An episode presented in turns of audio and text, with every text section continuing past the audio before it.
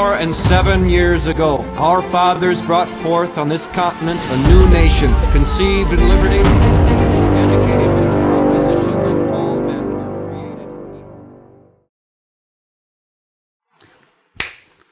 江风剧场南北战争十六回，一八五三年，加利福尼亚旧金山啊街角有个银行啊，叫做卢卡斯银行，最近啊业务增长的很快。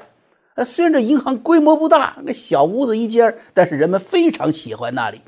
银行里一切都安排的那么井井有条，员工呢是礼貌、客气、文雅。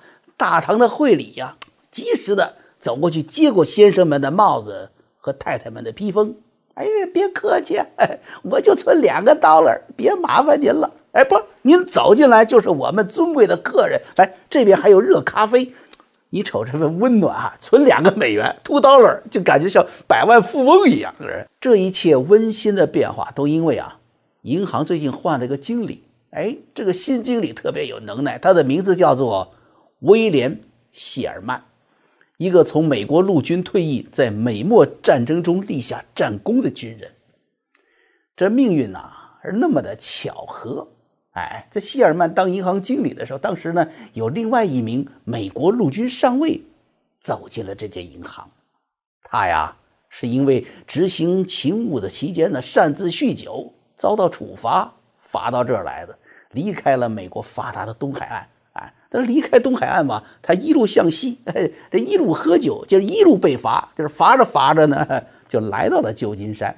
咱知道这旧金山已经在太大西洋的太平洋的岸边了，你这个要再酗酒再发配，你得掉海里去了。那有一天呢，这位落魄的上尉啊，带着这个酒劲儿呢，哎，走进了银行。进了银行的门口的时候，一瞅，这军装的上面两个扣子还敞着呢。先生，您的帽子，哎，他同样受到大堂会里的欢迎。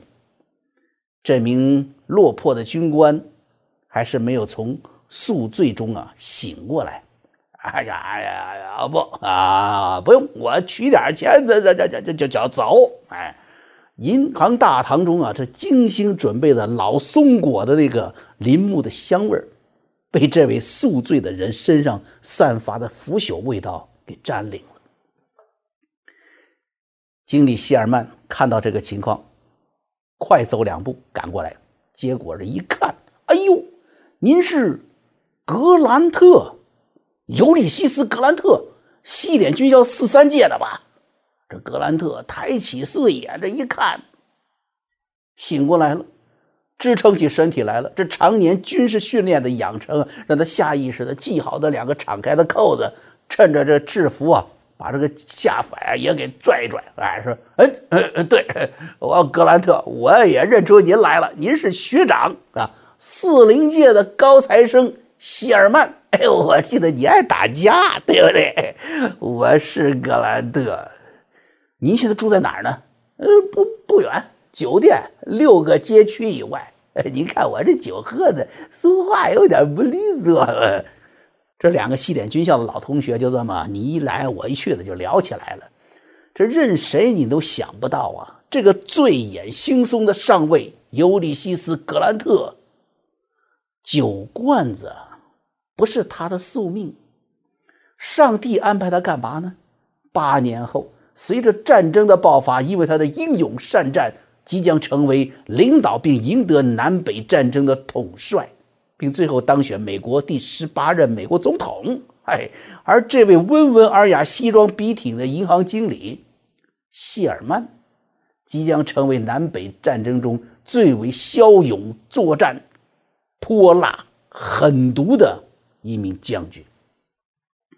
一个把客户都捧成了贵族、把银行都打理的这么温馨的经理，怎么会成为南方人心中的恶魔呢？我们啊，就从希尔曼的家开始说起。希尔曼呢，生在俄亥俄州，他跟美国的一位国父啊，叫做罗杰·希尔曼呢，还是远亲呢。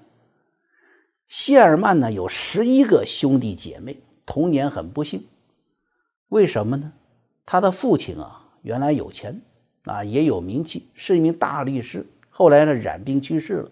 这按咱们中国话叫什么？叫做家道中落了。所以这样子的家里面的孩子可以看尽人情冷暖、世道炎凉啊。他后来被舅舅的收养了，那一年小谢尔曼刚刚九岁，养父母实际上对他呀很冷淡，尤其是呢，他们自己有了自己的亲生孩子之后啊，对谢尔曼呢就更不好了。谢尔曼在家庭里一直是一个可有可无的角色，然而他自己呢？也很明白自己的处境，一直都在寻找自立的机会。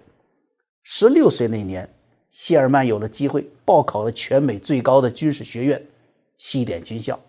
他年龄不够，居然也被破格录取了。军校的生活让谢尔曼大开眼界，也让他见识了外界的新鲜事物，表现出极大的求知欲。可是你想，这孩子有着深深的童年的阴影啊，所以平时啊不爱说话。在外边人看了也是极为不合群，他老是喜欢一个人独自猫在教室的一角呢看书。实际上呢，这也是谢尔曼性格的另一面。一旦被激怒，他立刻就会变为一只被愤怒所支配的猛兽，会不惜一切的进行报复和打击。在学校里啊，同学们无一例外的把他看作是一只怪物，但是老师眼里啊，谢尔曼。确实是个标准的优等生啊，所以为什么格兰特还记得他呢？一个是爱打架，一个是学习好。那么谢尔曼呢，成绩优异，刚毕业就被破格授予上尉军衔。后来他参加了美墨战争，战争结束之后呢，退役前往旧金山经营这个银行啊。所以才呢，刚才那一幕展现给大家的是大大英雄啊相会的这么一个场景。不过，谢尔曼的商人生涯并没有持续太久。到了1856年，加利福尼亚州开始组建他们州的民兵师。啊，谢尔曼因为拥有这个军队的经历嘛，所以呢就被推荐为当师长。因为战争的乌云是越来越厚，加州的州长啊亲自发出了邀请，谢尔曼呢也就正式的成为了这支三千人的民兵师的师长。那时候这谢尔曼就有意思了啊！上午啊还穿着西装去当行长，还是那来了您呢，喝杯热咖啡吧啊！把自己当着把把这当您的家一样，哎，客气。下午呢又匆匆的穿军装当师长，对人凶巴巴的说：“士兵啊，不要以为在这里你会活得很自在，不要以为军队是你可以跟你的情人鬼混的小木屋。你在这里越自在，你在战场上死的就越快。”啊，他就特别凶啊！这林肯后来是当选了总统，南北局势啊顿时骤然变化，无情的战火啊如燎原之势在美国的各地蔓延。作为民兵预备役，谢尔曼理所当然的找到了啊受到的征召，啊至少这当时啊是得为联邦啊服役三个月。然而出乎意料的是什么呢？谢尔曼竟然写信给陆军部长。主动要求把他的服役期从三个月延长到三年，这不是说银行经理啊精于算计算计出来的，而是什么？而是西点军校出来的，经过墨西哥战争的锤炼，让谢尔曼懂得这场仗根本不是什么三个月的游戏。不管怎样啊，又有战斗经验啊，又愿意在军队里多待一阵子找死，所以陆军部长很高兴啊，把他留下了。于是谢尔曼呢，先后担任团长、旅长，最后官至西部方面军的最高司令，拜少将职。当时啊，他手下有十万联邦军队和二百五十四门火炮。在击败南军 Jason 将军和胡德将军之后，他攻入了乔治亚州。谢尔曼童年时就留下的性格的另一面开始展现了。并且因为他的权力越来越大，这样的暴力就变成了席卷美国南方的火焰。当年呢，在旧金山银行里见面的这个酒罐子啊，格兰特，现在也成了北军统帅。他给谢尔曼将军下达了那条著名的命令，明确要求谢尔曼对南方进行毁灭性的、不计后果、不计代价的摧毁。格兰特说：“谢尔曼。”记住，光是消灭敌人军队是不够的。只要还有一处棉花地，还有一处农庄，南方人就会又生长出来。你必须摧毁敌人的经济基础，摧毁南方居民的战斗意志。九月一号，谢尔曼进占了没有做任何抵抗的南方重镇亚特兰大。谢尔曼在占领后啊，对当地居民下达了公告，要求所有民兵放下武器，所有市民离开市区。之后，他命令北军在十一月离开之前纵火烧毁整个城市。当时啊，成千上万名老人和妇女为了阻止联邦军队火烧亚特兰大，坚决拒绝离开。他们以为只要他们还在城市里头，联邦军队为了顾及他们的性命，就不敢放火。太天真了。当联邦军官兵准备纵火的时候，老人和妇女啊都跪在地上了，有的死死地抱着联邦军士兵的大腿，放声痛哭，声嘶力竭地哀求士兵看在上帝的份上饶恕他们的城市和家园。但士兵们一脚踢开，同时在城市的各条街道上纵火。大火迅速蔓延全城，联邦军士兵自己安全及时地撤出了城市。然而，可怜那些成千上万的老人和妇女，在铺天盖地而来的大火前绝望的挣扎和惨叫，相互践踏，没有一个人逃出火海。联邦军同时还严厉地警告撤出城外的亚特兰大居民和民兵：任何人如果试图救火，格杀勿论。大火是足足燃烧了半个月之久。这夜晚，翻腾的烈火窜起一百多米高，把整个天空照得跟白昼一般。在距离亚特兰大二十英里之外，都能看到被烈火烧红的天空。白天，从整个城市翻滚而上的巨大浓烟遮天蔽日，亚特兰大周围两百平方英里如同黑夜。城外。无数惊恐绝望的亚特兰大居民，眼睁睁地看着自己的城市、家园和亲人被烈火无情地吞噬，撕心裂肺、顿足捶胸，哭声是震天动地。亚特兰大的神父们默默地站在熊熊燃烧的城市前面，绝望地对着火红的天空，不停地划着十字，不停地祷告，为自己的城市和葬身火海的冤魂送行。谢尔曼将军说：“我要让整个乔治亚鬼哭狼嚎，我要让乔治亚变成地狱，我要让乔治亚人不管男女老少，不管穷人富人，都感受刻骨铭心的痛苦。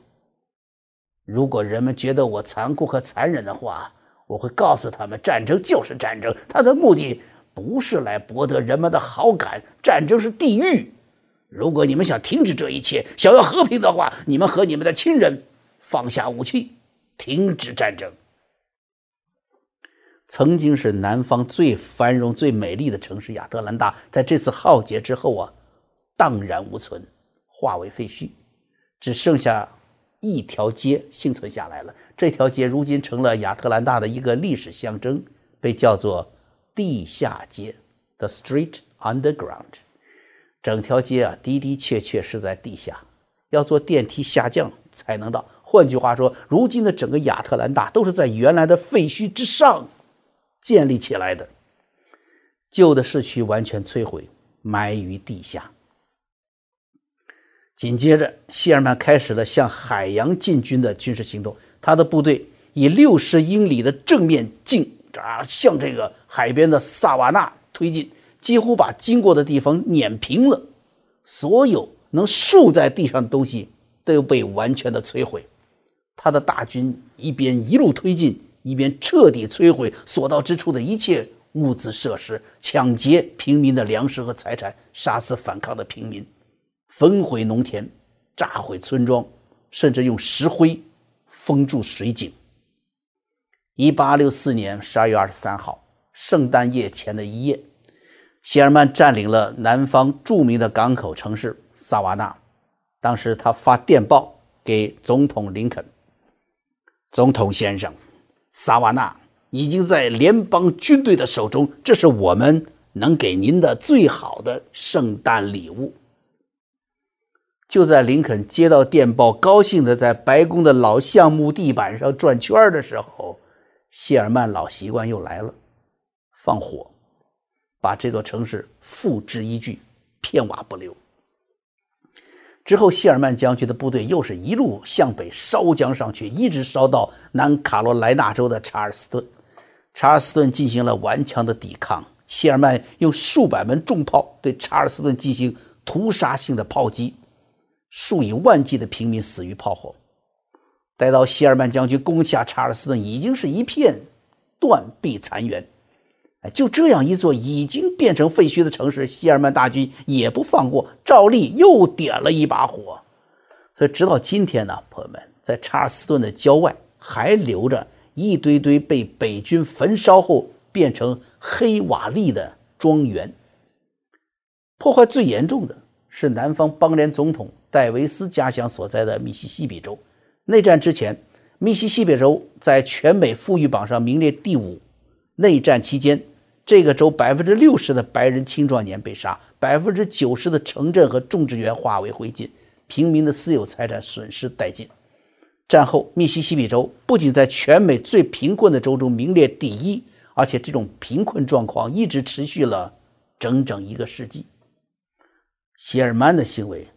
彻底打破了旧时代战争的界限，他把战争扩大到了全体人民。一百多年来，美国南方民众的子孙对谢尔曼大扫荡耿耿于怀，对谢尔曼恨之入骨。谢尔曼在一八六九年被晋升少将，当了上将之后，在格兰特担任总统期间，他又接任了陆军总司令的位置。一八九一年，七十一岁的谢尔曼去世。谢尔曼从来没有为他在南方的所作所为做过任何的忏悔。死前，他如此说：“我没有什么可以忏悔和道歉的，我所作所为无愧于我的良心。”美国后来在第二次世界大战中，为报复德国对于英国平民的轰炸，开始了对汉堡。柏林和德累斯顿的战略轰炸，在日本同样进行了东京大轰炸。针对日本的房屋都是木头建筑啊，专门使用燃烧弹。这些啊，都是来自谢尔曼的全面战争理念，来自他的超限战理念，把摧毁敌方民众意志作为战争的达成，不惜牺牲对方的民众的生命，不惜摧毁。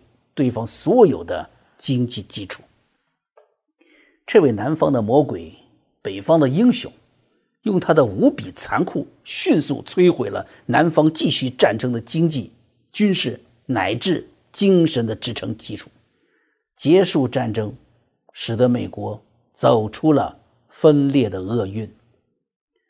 至于希尔曼将军和他手下的官兵为何是如此铁石心肠？对南方的民众下如此毒手呢？希尔曼将军是一语道破天机啊！他怎么说？他说：“我就是要让南方人和他们的子孙后代得到刻骨铭心的教训，永远不敢再要独立，勇敢，永远不敢诉诸战争。”这一点呢，希尔曼做到了。一九三六年，美国历史上最畅销的小说《飘》正式出版了。虽然这本小说有着强烈的赞颂南方的色彩，但是没有影响他最后荣获普利策奖。小说后来被拍成了电影，叫做《乱世佳人》，也获得了巨大成功。这是一段普通的爱情故事，将这个爱情故事呢嵌入到了美国的南北战争这样一个恢宏动荡的背景。简单的男女间的爱情，延伸到了生命本身的责任、友情、承担生离死别、成长、坚强啊！就是不管我们吧，你是否有不同的文化背景，我们都会有的这一切在生活中的体会。只不过这一切体会，因为战争来得更加绚丽多彩，更加深切。